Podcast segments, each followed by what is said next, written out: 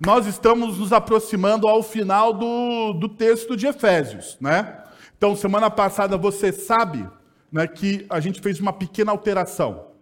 Nós estamos estudando Efésios ah, de ponta a ponta. E hoje aqui, por incrível que pareça, é o trigésimo estudo, né? Trigésima mensagem que nós compartilhamos a respeito desse tema, desse texto.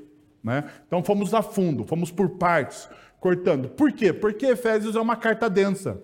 Muitas vezes nós olhamos para Romanos e achamos que Romanos é uma carta difícil. Não estou tirando, é uma carta muito, muito rebuscada teologicamente. No entanto, Efésios é uma carta muito mais prática. Romanos, o apóstolo Paulo trabalha conceitos teológicos densos, como eleição, predestinação, né? soberania divina. E Efésios, o apóstolo Paulo está trabalhando a espiritualidade do dia a dia né? Se você fosse fazer uma conexão entre Romanos e Efésios, a Efésios é a teologia aplicada de Romanos. É a teologia aplicada no dia a dia da comunidade cristã. Então, por isso que muitas vezes é importante você ler as Sagradas Escrituras de forma completa, toda, para você ter essa percepção. E nós ah, estudamos Efésios a partir dessa realidade. Deixa eu ver aqui o que aconteceu, que a minha tela não está lá. Eu pensei que já era para estar tá lá, deixa eu colocar aqui. Agora acho que foi. Está lá. E o nosso tema é unindo todas as coisas ah, em Cristo Jesus. E eu gostaria de relembrá-los, né? Porque a partir do capítulo de número 5, do verso 18, Paulo começa a tratar conceitos mais ah, específicos da nossa vida principalmente sobre família. E ele, no verso de, de número 18, ele começa, né? A, como, vocês, como vocês já sabem, nós, eu, eu, a gente trouxe uma mensagem refletindo sobre os relacionamentos maduros e saudáveis têm como fonte o Espírito Santo. E quando você olha para essa realidade, a gente tirou dois princípios desse texto. Dois princípios. Primeiro, ah, não fuja nem crie atalhos em vez disso, seja cheio do Espírito, porque Paulo vai dizer no verso de número 18 que nós devemos nos encher do Espírito Santo. Ele fala: olha, vocês não devem se embriagar com vinho. E lógico, Paulo não está dizendo ali, isso aqui para todo mundo com muita sabedoria, moderação e ponderação. Paulo, no verso 18, não está dizendo que as pessoas não podem tomar vinho. O que Paulo está dizendo é que as pessoas não devem fazer o quê? Embriagar-se. Porque o excesso do vinho faz você fugir da realidade. O excesso do vinho tira você do norte da realidade. É uma fuga. É uma fuga. E nós sabemos disso. Na nossa sociedade existem muito mais vícios que tomam conta do nosso coração do que o vinho. Talvez na sociedade da a qual Paulo escreveu, o vinho fosse a principal a principal causa de fuga. Mas hoje nós, com a tecnologia da informação e tantos outros meios, temos vários, várias, várias formas de fuga. Várias formas de fuga. E o que Paulo está dizendo é: não, você não deve fugir da realidade. Se você deseja se tornar uma pessoa madura, você não pode, de maneira alguma, fugir à realidade. Você precisa, você precisa desenvolver a sua maturidade, e você só desenvolve a maturidade estando cheio do Espírito Santo de Deus. Partindo desse pressuposto, nós olhamos para o segundo ponto. Ou seja, encha-se do Espírito, esvazie-se de si mesmo. Olha, enchei-vos do Espírito. E para eu estar cheio do Espírito, eu preciso esvaziar-se de, de, mim mesmo para que os meus relacionamentos sejam maduros e saudáveis. E daí, o alicerce deste princípio é o verso de número 21. Sujeitem-se uns aos outros por temor a Cristo. Não é sujeitem-se uns aos outros pela sua própria força, porque isso é bom, porque isso é legal, por causa das suas virtudes. Não, não, Paulo ele foge desse legalismo. Paulo ele foge da religiosidade. Paulo está dizendo: olha, você precisa desenvolver uma maturidade por temor, por amor, por reverência, por entender a obra de Cristo na cruz, aquilo que Cristo fez na cruz por você, é tão precioso, é tão valioso, que por essa obra você desenvolve uma maturidade cristã, enchendo-se, permitindo encher-se do Espírito Santo. Porque nós estamos falando de santidade aqui. Santidade não é um negócio, né? Porque a nossa mentalidade, a nosso, o nosso imaginário de espiritualidade, ele é muito ah, permeado ou pelo mundo neopentecostal, aonde existem dentro da congregação pessoas santas e não podem nem serem tocadas, ou pelo imaginário católico romano, aonde existem pessoas especiais acima da média, que foram abençoadas com um certo discernimento que os réis mortais como nós não temos.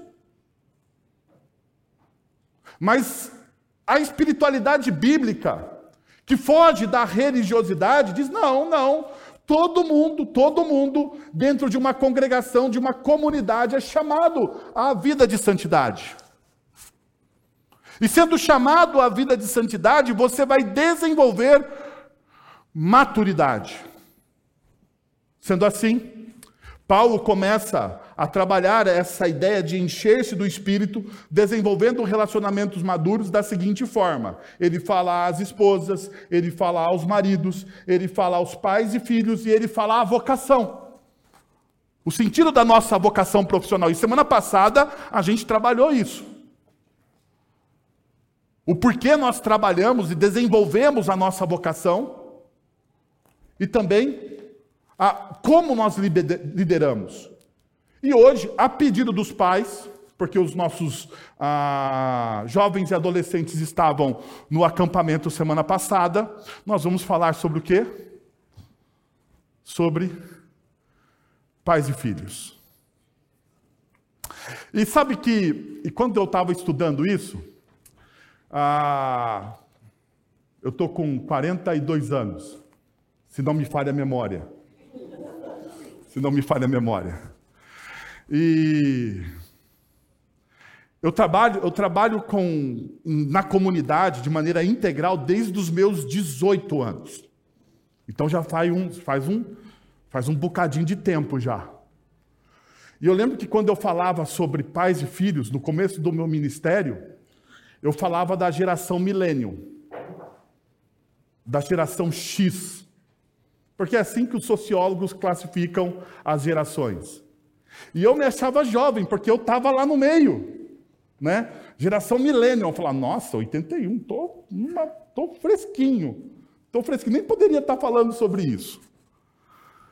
Agora eu fui estudar, a minha geração já sumiu do, do mapa dos jovens e adolescentes. Eu falei, meu Deus, o tempo passa. Não faço mais parte desse desse povo abençoado.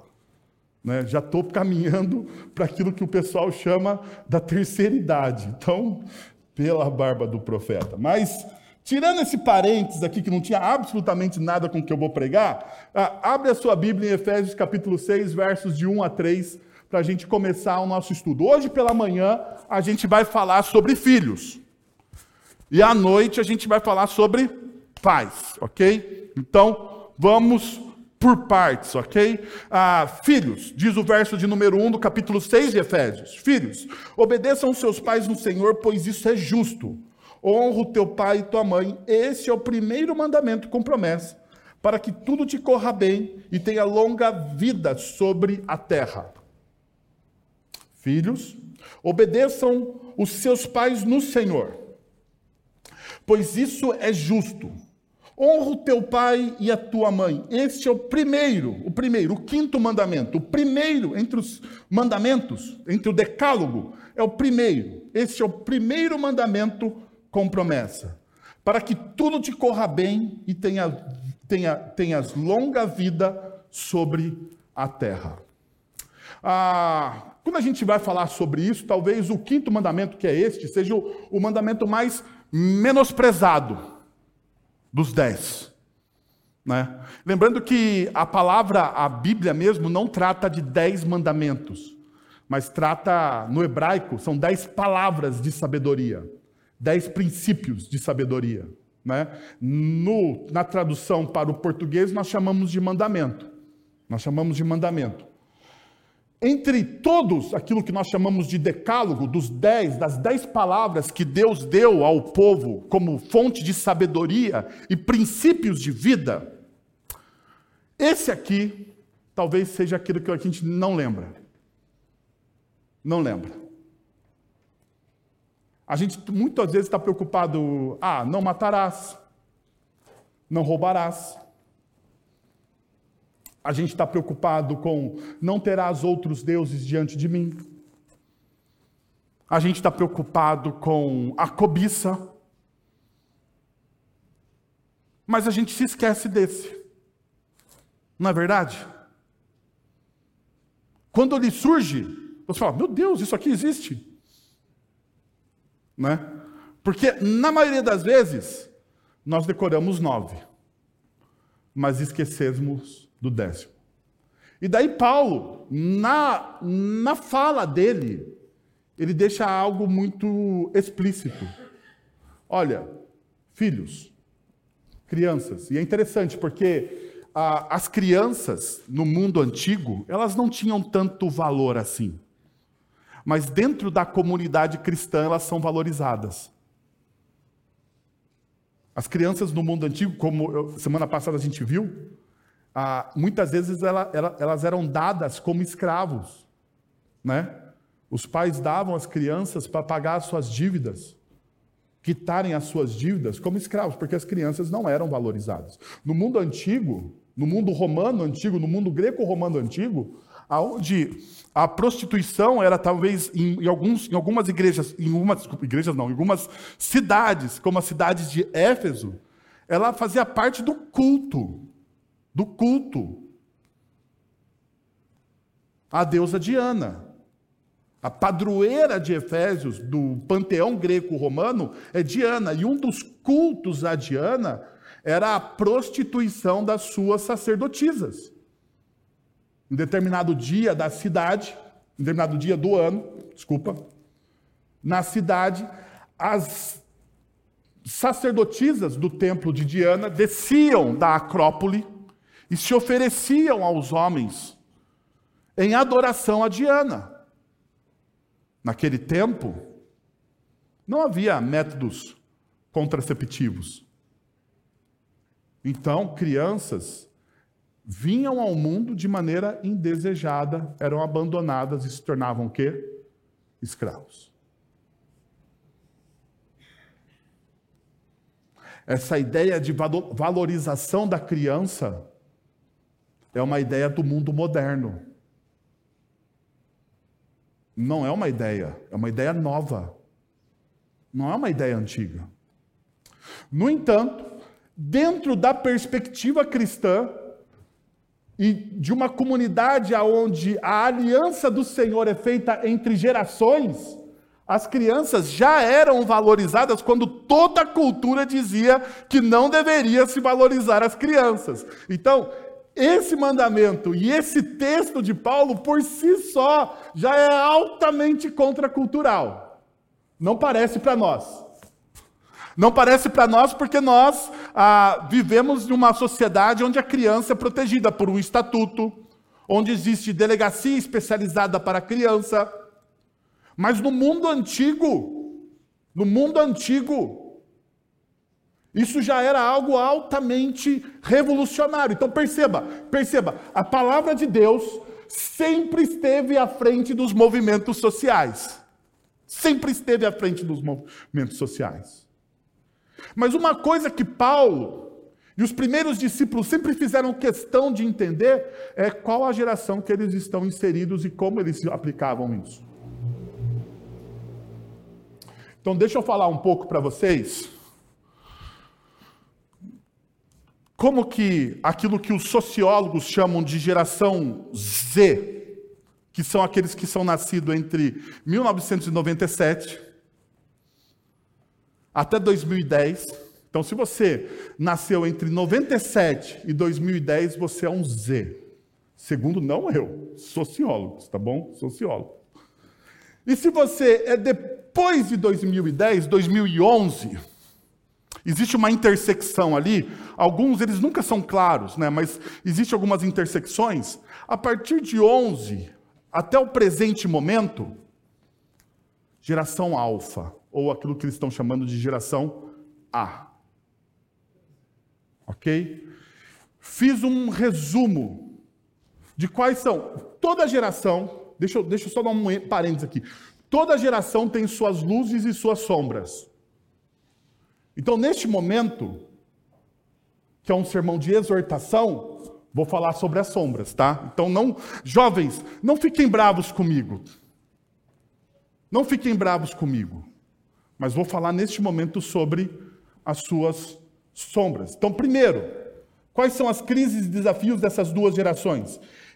Irritabilidade e agressividade. A intensa conexão digital das gerações Z e Alfa pode acarretar em desdobramentos negativos, tais como irritabilidade e agressividade. Isso pode derivar da constante exposição à tela e conteúdo online, impactando a habilidade de lidar de forma saudável com frustrações e até mesmo alimentar reações impulsivas. Especialistas dizem que a geração Z e a geração Alfa são as gerações menos estratégicas que teremos neste momento sobre a face da Terra. Eles são altamente impulsivos. Altamente impulsivos. Eles querem e eles desejam obter na hora. Eles não sabem esperar o momento. Geração como a minha, que eu estou bem na intersecção entre a geração X e a geração Millennium. A minha geração pegou a hiperinflação. Se você falar de hiperinflação para os nosso pessoal do 97, já não existia, porque o plano real é antes do 97. Né? Antes do 97. Quem pegou hiperinflação sabe o que é isso. Ir no mercado, 8 horas da manhã, para pegar os melhores preços, porque à tarde aconteceu o quê? Mudava o preço. É ou não é? Então eu lembro que minha mãe pegava os três filhos, eu e meus irmãos, íamos ao Carrefour, que era o único, olha, era o único hipermercado de Campinas. Eu estou ficando velho mesmo, né? Esse negócio de atacadão, essas coisas assim modernas, Sans Club, não existia na minha época. Ia ao Carrefour, antes do Carrefour abrir, para fazer o quê? Compras. Porque nós precisávamos ser o quê? Estratégicos.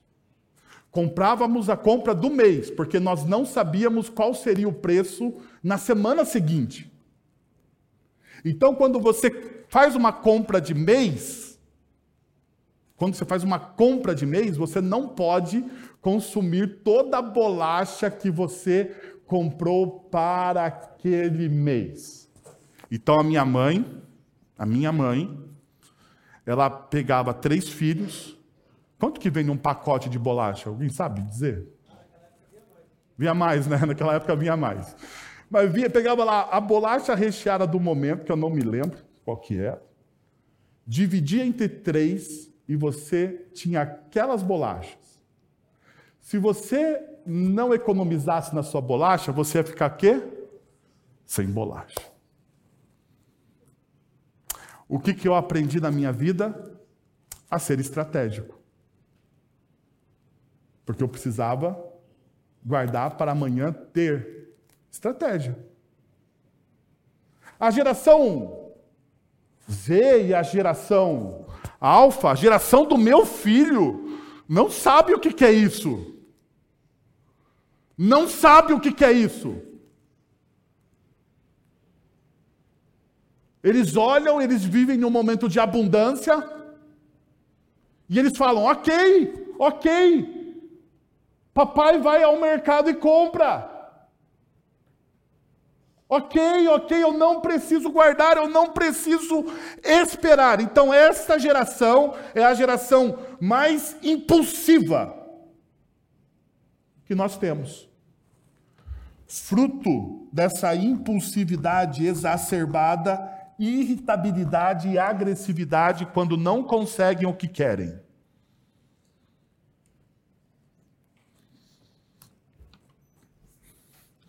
Imaturidade e ansiedade.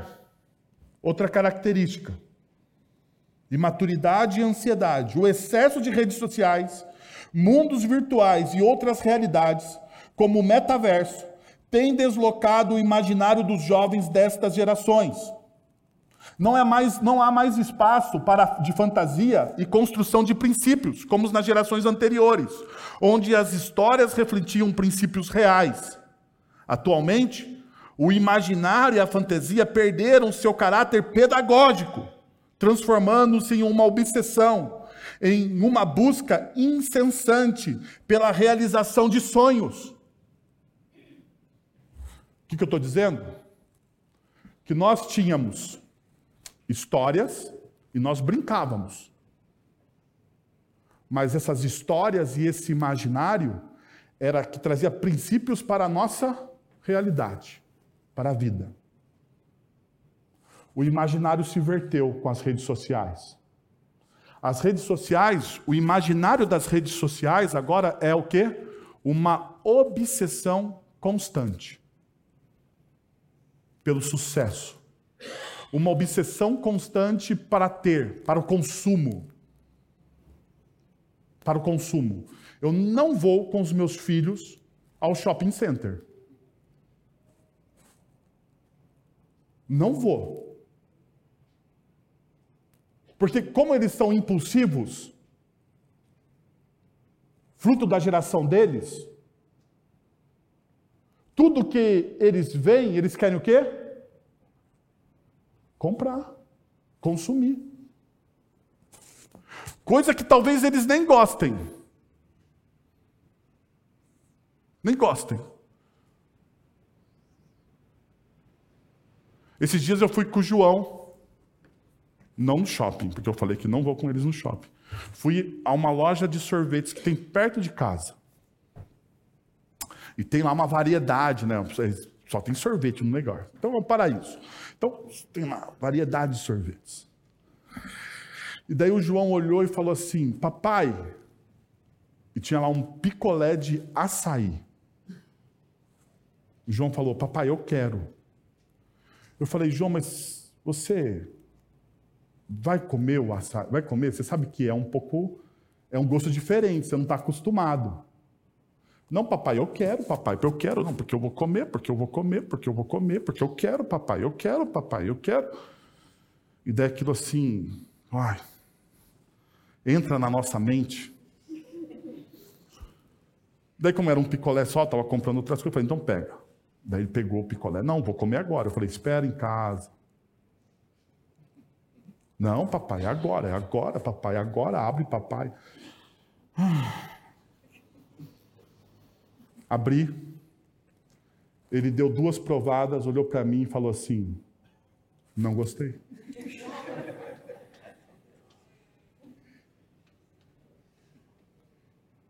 Quero outro.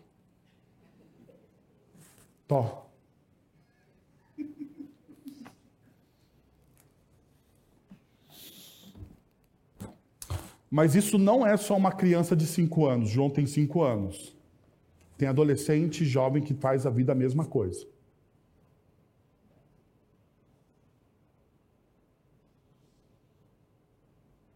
Tem adolescente que pega o cartão do pai, vai no shopping, compra a roupa que quer, nunca usa, deixa guardada no, no, no guarda-roupa, porque depois da impulsividade olhou e falou assim: não ficou boa.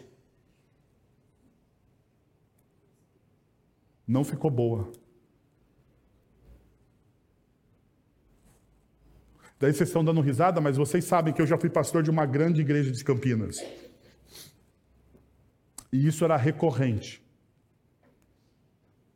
Então, quando a igreja fazia bazar para ajudar as, as comunidades mais carentes da cidade, nós tínhamos o bazar, nós tínhamos inúmeras, inúmeras roupas do quê?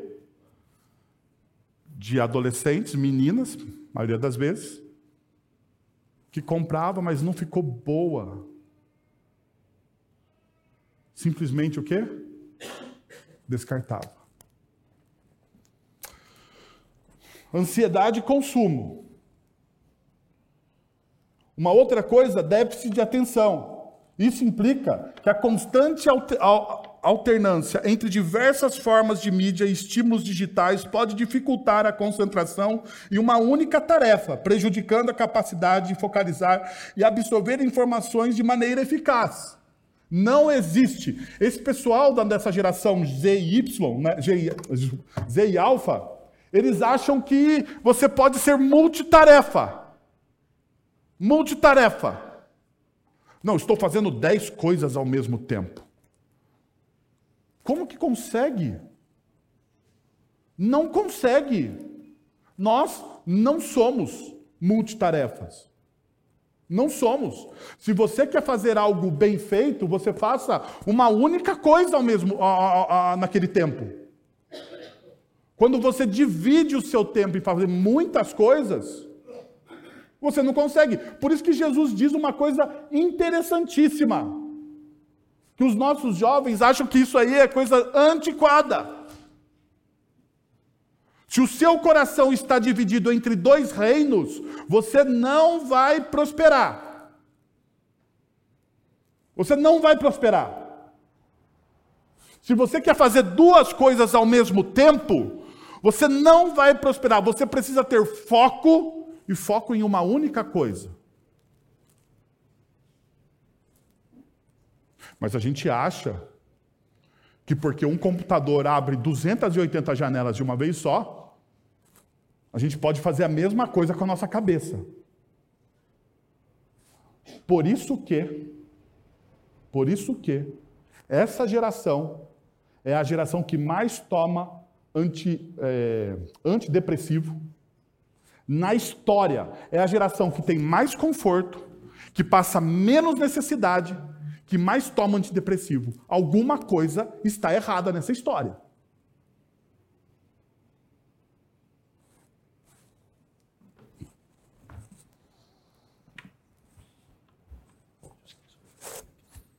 Não, pode deixar, pode deixar, pode deixar, fica de boa.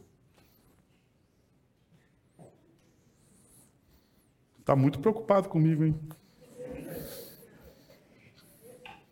Fique em paz, eu brigo com o microfone aqui. Ah, eu sou especial. Eu sei tudo.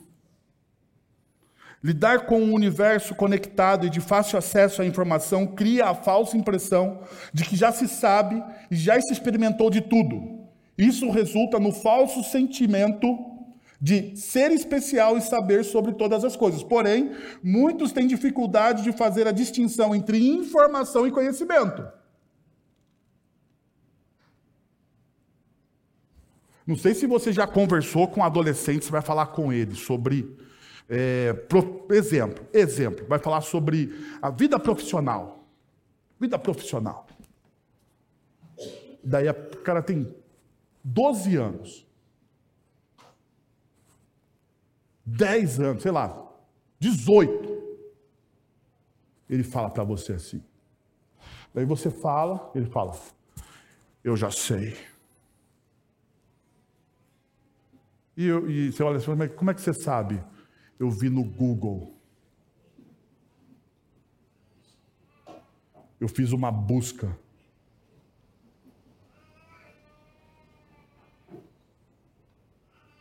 Mas como é que você. Como é que você tira isso de uma informação que você viu no Google? Eu não sei se você sabe. Muitas das informações que nós temos no Google são falsas. Eu não sei se você sabe que conhecimento só é conhecimento, informação só é conhecimento quando ele é aplicado à vida real. Por exemplo, na ciência nós temos muitas teorias. teorias de tudo quanto é coisa. Mas são apenas teorias. Por que são teorias? Porque elas não foram aplicadas no mundo real. Porque às vezes, se forem aplicadas no mundo real, aquela teoria não vai o quê? Funcionar. São só teorias. Mas essa geração, ou essas gerações, melhor dizendo, elas se gabam de ter um conhecimento. Que não é conhecimento, é só informação. E talvez informação de má qualidade. De má qualidade. Eu sou da época que tinha a enciclopédia Delta a enciclopédia Barça. Você já, você, você, quem é dessa época aqui? Da Barça. Então você sabe que você está no mesmo barco que eu, né? E daí eu lembro uma coisa: trabalho de escola. Não tinha Google. Não tinha Ctrl C, Ctrl V. Tinha? Não tinha. Então, vamos pesquisar sobre de, coisa determinada X. Você fazia o quê? Ia na delta, ia na Barça, pegava o índice, olhava o assunto e fazia à mão um resumo. E fazia à mão um resumo. É assim que a gente estudava. Hoje, essas gerações faz o quê? Chat GPT. Essas gerações fazem o quê? Dá um Google. Dá um Google. Deixa eu dar um Google aqui. Ele olha, dá uma lida malemar e porcamente. Dá um Ctrl C. Bota um Ctrl V e eticamente nem diz que fez pesquisa. Assina como se fosse dele.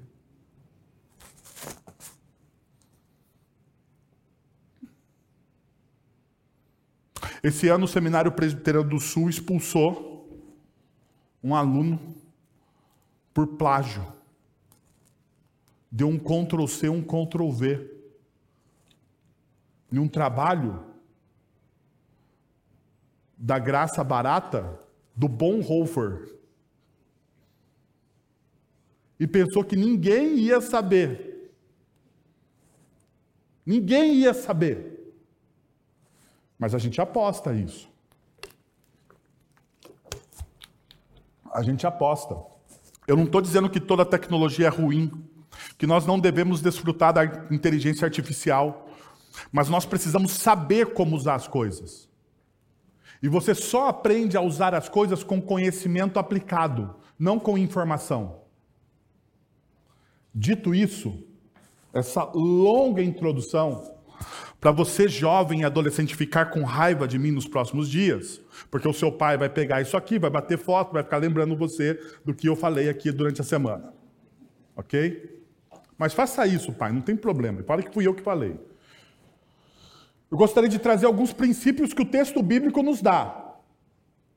Então, os jovenzinhos da galeria parem de conversar, que eu estou olhando para vocês, e o resto para de dormir, porque eu vou falar com vocês agora aqui.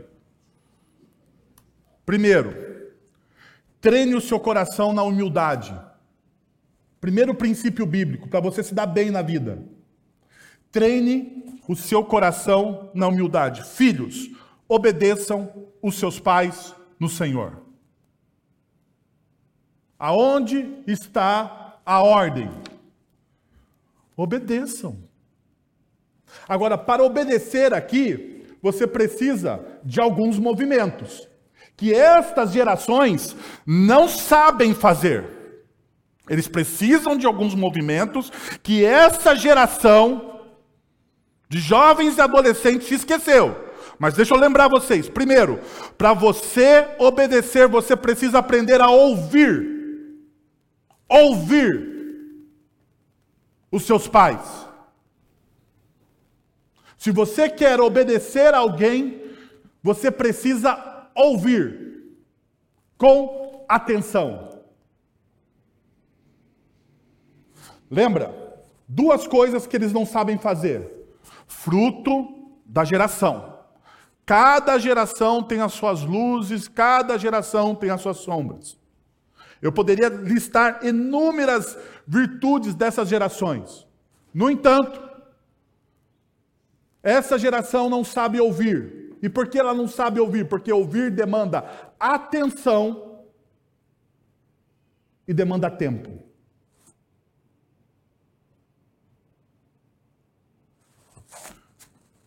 Então eu vou falar o que eu faço em casa. Quando eu quero ter uma conversa crucial com meu filho mais velho, porque é com ele que dá para ter conversa mais séria neste momento da história, ele senta na minha frente e eu falo: Você vai me ouvir. E toda vez que ele começa a resmungar, eu falo: Não vou falar, você não vai sair, você vai me ouvir.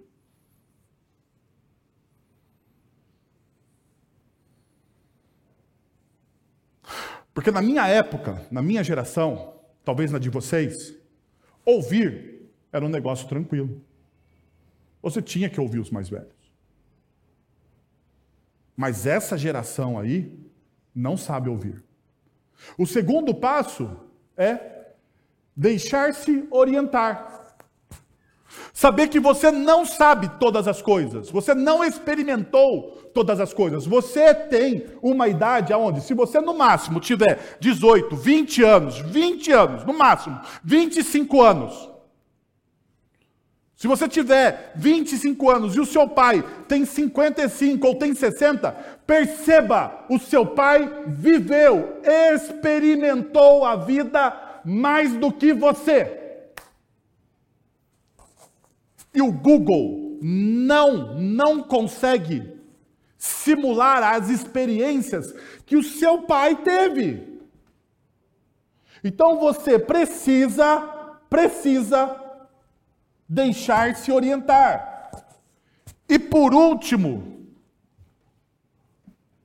submeta-se. Você ouve,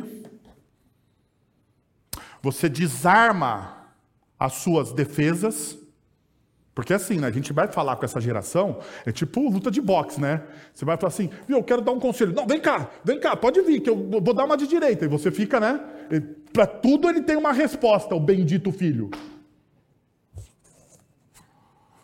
Então, deixar-se orientar é você desarmar as suas defesas e ouvir o seu pai. E se aquilo estiver de acordo primeiro, com os princípios do reino de Deus, você faz o quê? Submete-se. Porque veja, o apóstolo Paulo não fala de uma submissão cega. O apóstolo Paulo fala: você deve obedecer, ouvir, deixar-se orientar, submeter-se no Senhor no Senhor. Não é uma submissão cega. Perceba, Paulo faz isso com os maridos, Paulo faz isso na vocação, Paulo faz isso com as esposas, Paulo faz isso com os filhos. Você vai ouvir, você vai se submeter, você vai deixar de se orientar, mas tudo isso está alicerçado no relacionamento que o seu pai demonstra com o Senhor. Então, pais, aguardem, porque à noite a gente trabalha isso. No entanto, Agora é a vez dos filhos.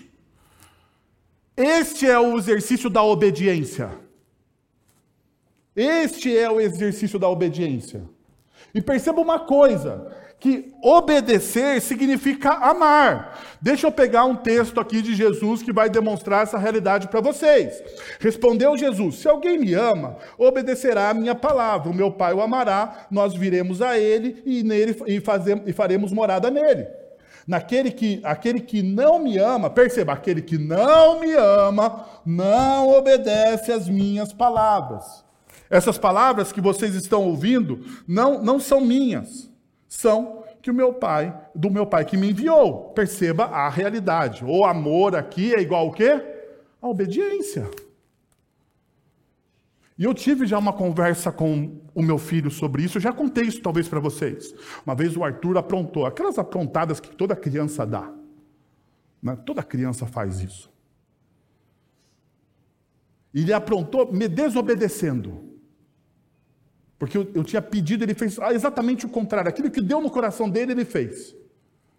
E daí ele veio falar comigo, arrependido, com cara de cachorro do Shurek de gatinho do Shurek, sabe, gatinho arrependido? Faz aquela carinha, abaixa as orelhas, né? Veio falar comigo. Papai, você me perdoa? Porque eu te amo. E naquele momento o Espírito Santo me deu uma luz de sabedoria e falou: Se você me ama, você me obedece. Porque o que eu pedi para você não estava nada contra a lei de Deus. Eu tivesse pedido para você fazer algo errado, você tem a obrigação de me desobedecer. No entanto, o que eu pedi para você estava em sintonia com a vontade de Deus e você precisava me obedecer. Então, se você diz que me ama, uma demonstração de amor é a obediência. E como então eu treino o meu coração na humildade? Obedecendo. Como, gente, filhos, filhos, se você deseja ter um relacionamento profundo com Jesus, você precisa ter um bom relacionamento com seus pais.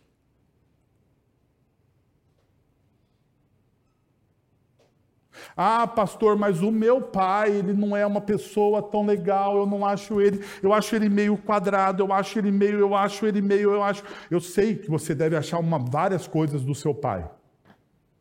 Ainda mais os adolescentes, porque adolescente para achar é uma coisa incrível. No entanto, no entanto, aquilo que você acha do seu pai para Deus é irrelevante. E eu estou falando com você das suas atitudes. Aquilo que você precisa fazer. Lembra que eu sempre falo para vocês, eu tenho insistido isso para vocês. A fé cristã, ela não é, ela não é, não é, é reativa, ela é proativa. A fé cristã, ela não é uma reação ao que o outro fez a mim. A fé cristã tem a ver com a minha responsabilidade, aquilo que eu faço. Então, antes de você falar assim, ah, o meu pai, mas o meu pai, olha para a sua vida, faça o seu autoexame, olhe para o seu coração. Para depois falar.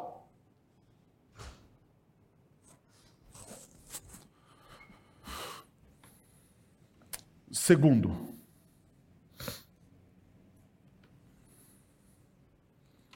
quer crescer?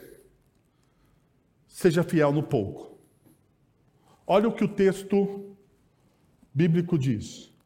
Pois isso é que é justo. Mas daí você pensa assim, mas como isso aqui é justo? O termo justo aqui que Paulo usa é usado para aquele cujo modo de pensar, sentir e agir está completamente alinhado com a vontade de Deus. Então a melhor tradução aqui, a melhor tradução aqui é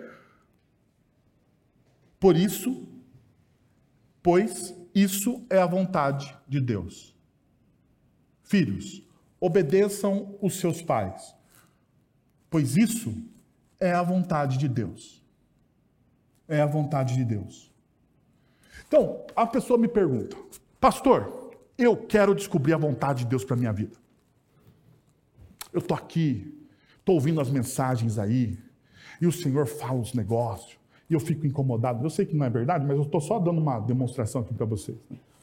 Contando aqui a, ilustração. Você ouve, você ouve o evangelho, você ouve lá o presbítero Fábio, você fala assim, nossa, o presbítero Fábio falou sobre Romanos hoje, para a gente ser o caráter de Jesus. Daí você ouve lá sobre missão com a Érica, e fala, a Érica fala, não, você tem que se tornar um missionário, você tem que ir para fora, pregar o evangelho. Fala, meu Deus do céu, eu preciso fazer isso, eu preciso. Daí você ouve o presbítero Sebastião e pensa a mesma coisa, que é um miserável, quando ele ensina as doutrinas da fé, você fala, meu Deus, como que eu preciso, eu preciso crescer. Eu preciso crescer. A questão é como que você cresce. O problema nosso, de qualquer ser humano, é que nós achamos que nós crescemos com atos extraordinários heróicos. Sabe? Então a pessoa olha e fala assim: bom, presbítero Sebastião disse lá que eu preciso conhecer a Bíblia. Que o conhecimento da doutrina cristã é a a base, o alicerce que eu preciso construir. Então, a partir de hoje, eu vou ler 29 capítulos da Bíblia por dia. Ato heróico. Que você não vai conseguir fazer. Ato heróico que você não vai conseguir fazer. Daí você fala, você ouve a Érica lá e você vê que a Érica falou, não, sobre missão. Daí você fala assim: vou evangelizar todos os vizinhos do meu prédio a partir de agora. Vou bater na porta, vou convidar para tomar café e vou falar de Jesus. E no dia eu vou falar com cinco pessoas sobre Jesus, todo santo dia. E você vai perceber que você não vai conseguir fazer. Porque isso é um ato heróico. A mesma coisa acontece se você ouve o presbítero Fábio e fala assim: vou fazer aquele negócio que ele falou que é a santidade, é o caráter de Cristo. Então eu tenho que orar oito horas por dia. E você vai perceber que você não vai conseguir fazer, você vai ficar frustrado. Por quê? Porque é ato heróico. E a Bíblia vai dizer o seguinte: você precisa ser fiel aonde? No pouco. Qual é o nosso pouco para sermos submissos a Deus? É eu aprender a ser submisso ao meu pai e à minha mãe. Porque veja, se eu não consigo sub ser submisso ao meu pai e à minha mãe, que pede algo para mim, tão pequeno, como é às vezes lavar a louça, arrumar o quarto, não jogar videogame até as altas horas da, da noite, estudar. Se eu não consigo ser honesto com pouco, como santo de Deus você vai querer ser honesto e íntegro com muito? Fala para mim.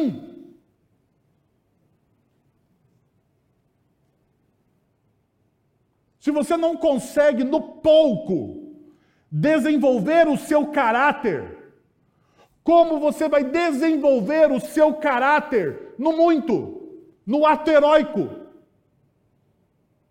Porque o ato heróico vai exigir muito mais de você. E provavelmente você vai fracassar. É que nem o cara que vai para academia no primeiro dia. Ele olha o cara lá. Uma vez eu fiz isso. Fui na academia, lá no clube de campo. Voltei, né? Porque geralmente eu vou e volto, sabe? Vou e volto, né? Daí voltei para academia. Vou lá.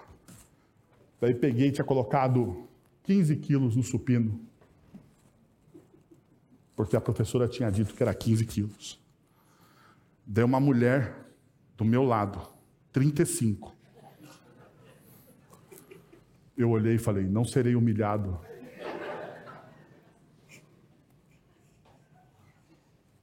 Não serei humilhado. Só que ela treina todo dia. Cheguei lá, 45. E eu fiz, porque eu não queria ser humilhado. Arrumei uma contusão no meu antebraço e agora estou parado.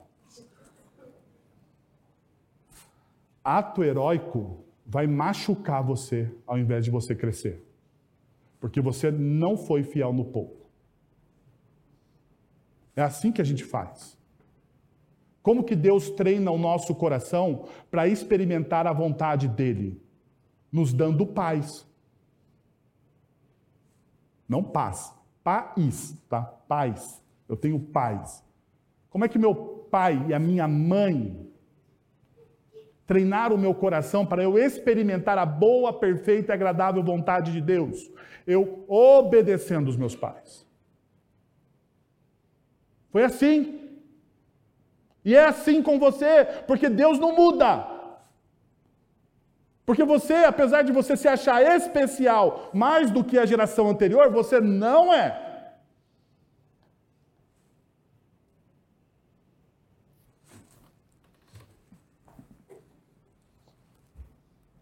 Último. Quer prosperar? Entregue-se. Olha o que o texto vai dizer. Daí porque Paulo vai citar o texto do Antigo Testamento, certo? Vai citar o, o quinto mandamento. E daí ele junta dois textos de promessa, que estão tanto em Êxodo quanto em Deuteronômio. Ele vai dizer: para que tudo te corra bem e tenhas longa vida sobre a terra. Para que tudo te corra, te corra bem. Ou seja, bênção. Bênção aqui é igual a prosperidade. Tudo bem que não é a prosperidade que muitas vezes nós queremos. Não estou falando de prosperidade, não pensa você aqui que mudou, mudou, mudou a coisa. Não, não, não é, aqui não é crente coach. É a prosperidade do reino de Deus. E a prosperidade do reino de Deus tem a ver com aquilo que você precisa e não aquilo com que você deseja. Ok? Mas o texto está dizendo que se você exercita o seu coração na humildade, se você cresce sendo fiel no pouco, você vai experimentar bênção e prosperidade da parte de Deus. Ponto. Parênteses, não é a bênção e prosperidade que talvez você ache que seja a sua. Não, é a da parte de Deus. Mas você vai experimentar. Segundo, segurança. Segurança. O texto diz: tenhas longa vida sobre a terra. Deus vai, vai cuidar de você. Porque você exercitou o seu coração na humildade e cresceu como pessoa.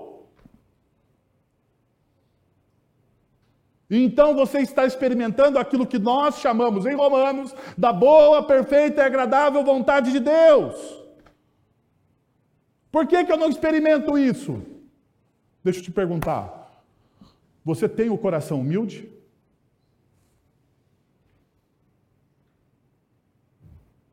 Deixa eu te perguntar. Você é fiel no pouco?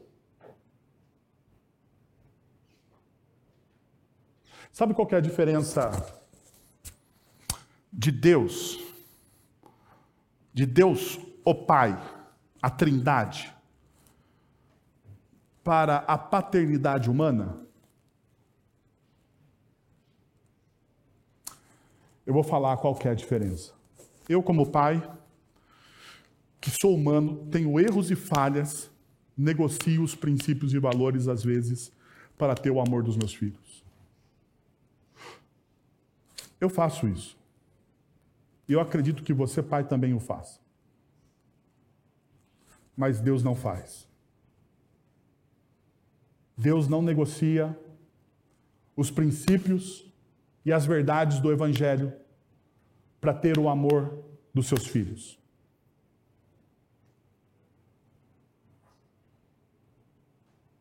Porque Deus sabe exatamente o que você precisa. Eu, diferente, muitas vezes, eu erro, porque eu não dou aquilo que os meus filhos precisam, eu dou aquilo que eles desejam. E eu erro aí. Mas Deus, o Pai, Ele dá exatamente não aquilo que eu desejo, porque aquilo que eu desejo pode ser um laço para o meu coração, pode ser a perdição do meu coração. O Deus Pai que me ama de maneira exacerbada, que entregou Jesus Cristo por mim naquela cruz, Ele ama exatamente me dando aquilo que eu preciso.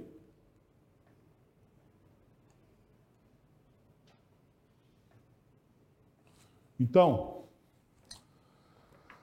Diante disso, eu tenho um desafio para vocês, e é esse.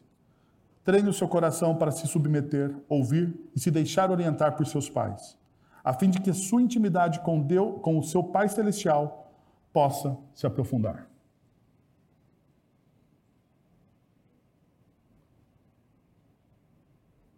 Quero convidar você, filho, a experimentar na sua vida aquilo que é bom, agradável e perfeito da parte de Deus, treinando o seu coração no relacionamento com seus pais.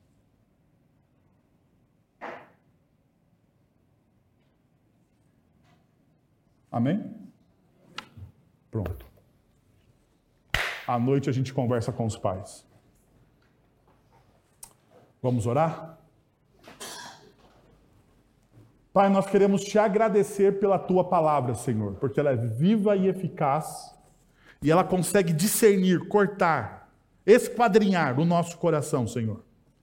Por isso nós pedimos a Deus que essa palavra tenha um efeito completo nas nossas vidas.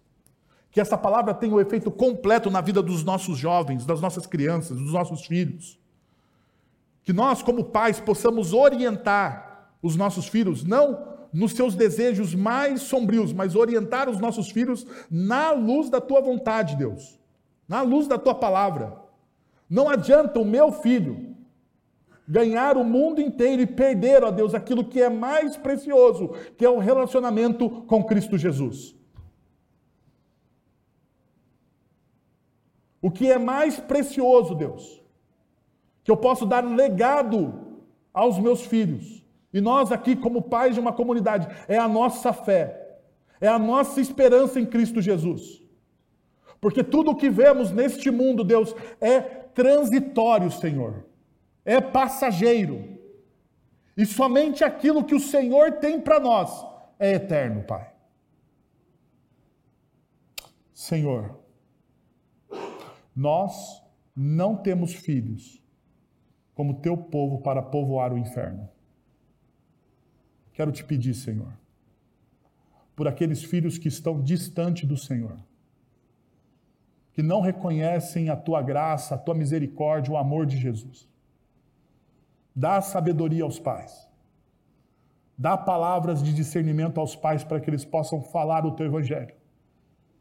E tragam essas crianças de volta, Senhor, em nome de Jesus. Não deixe, Senhor, que nenhum dos nossos filhos se percam, Pai porque são filhos da promessa. O Senhor está chamando um povo, o Senhor está formando um povo para a tua honra e para a tua glória, Senhor. É isso que nós oramos, humildes, ó Deus, reconhecendo os nossos pecados, as nossas falhas e a nossa necessidade do Senhor. Em nome de Jesus. Amém. Senhor, muito obrigado pela tua palavra, pela tua graça e misericórdia, por tudo aquilo que o Senhor fez nessa manhã em nós. Nós te pedimos, a Deus, que isso fixe no nosso coração. Agora, irmãos, que a graça de nosso Senhor Jesus Cristo, o amor de nosso Deus e Pai, o conselho, o consolo, o poder e a ação poderosa do Santo Espírito de Deus estejam sobre vocês agora e pelos séculos dos séculos. Amém.